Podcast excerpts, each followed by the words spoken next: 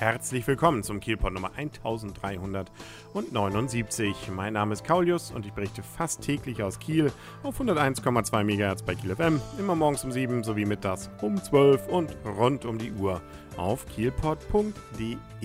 Nun ist es also passiert. Zum ersten Mal in dieser Saison hat Holstein Kiel verloren und das dann auch noch unglücklich. Das ist in der Regel sowieso nie glücklich, wenn man verliert, aber hier war es allem Anschein nach nicht unbedingt notwendig. Man war zu Gast bei Red Bull Leipzig, das ist natürlich nicht jetzt irgendjemand, nein, wir müssen natürlich sagen Rasenballsport Leipzig. Die haben durchaus Ambitionen aufzusteigen, zumindest haben sie das Geld dafür und es waren noch über 11.000 Leute im Stadion in Leipzig und die haben schon mal gleich in der ersten Halbzeit ein wirklich gut spielendes Holstein Kiel gesehen.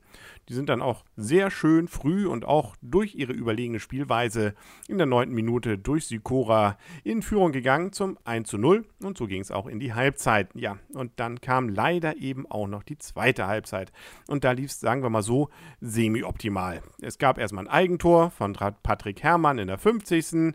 Dann gab es noch einen Handelfmeter, den dann Daniel Frahm reintat äh, und dann gab es noch eine gelb-rote Karte gegen Fabian Wetter und dann auch noch, weil unser Schlussmann Max Riedmüller eben nach vorne gegangen war, um zu versuchen, zumindest noch den Ausgleich hinzubekommen.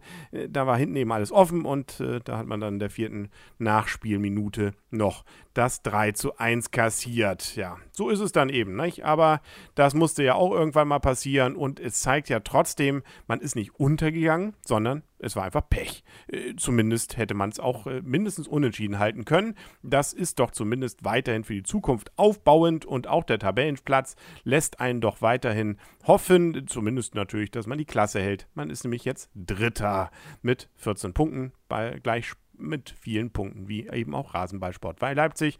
Vor allem nur noch Wien, Wiesbaden mit 16 und Heidenheim, die auch 16 Punkte haben. Also sieht doch immer noch ziemlich richtig gut aus und insbesondere eben auch auf dem Platz. Da, wo es ja auch wichtig ist, da sieht es auch gut aus. Wer übrigens gerne noch die Ausstellung Kiel vor 100 Jahren Leben in einer Großstadt, die Ansichtskartensammlung von Wolfgang D. Küssner sehen wollte, im Waleberger Hof, das ist ja das Stadtmuseum, das wir haben in der Dänischen Straße 19, der hat dafür nur noch Möglichkeiten bis diesen Sonntag, den 8. September. Danach war es das nämlich, dann ist diese Ausstellung durch und dann gibt es irgendwann demnächst eine neue beziehungsweise dann ist auch schon klar, wann. Es geht nämlich dann um das Thema Kieler Messe für angewandte Kunst und das geht dann vom 14. bis 22. September. Also eine kurze Ausstellung, aber noch haben wir eben die Ansichtskarten, immerhin 550 sind es und die zeigen Kiel von 1884 bis 1930 in ungewöhnlichen Perspektiven äh, und eben das, was man damals so gerne auf Ansichtskarten sehen wollte. Das ist durchaus spannend. Ich habe mir das selber auch schon angeguckt und zeigt einige ganz interessante Anschauungsmaterialien beziehungsweise auch Perspektiven tatsächlich von Kiel von früher. Also bei einigen Sachen muss man schon sehr rätseln, wo kann das wohl sein?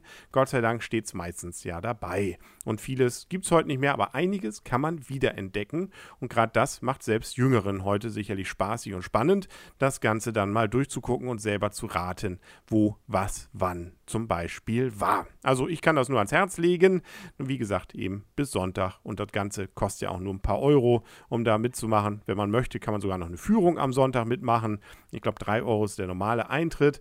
Und äh, ja, das kann man dann eben dort nochmal leben. Man kann übrigens auch den entsprechenden Katalogband sich erwerben für knapp 30 Euro. Ähm, dann signiert der Autor sogar nochmal, nämlich auch, wenn ich es richtig verstehe, ab 15.30 Uhr am kommenden Sonntag. Ja, aber vorher kann man ja auch noch rein.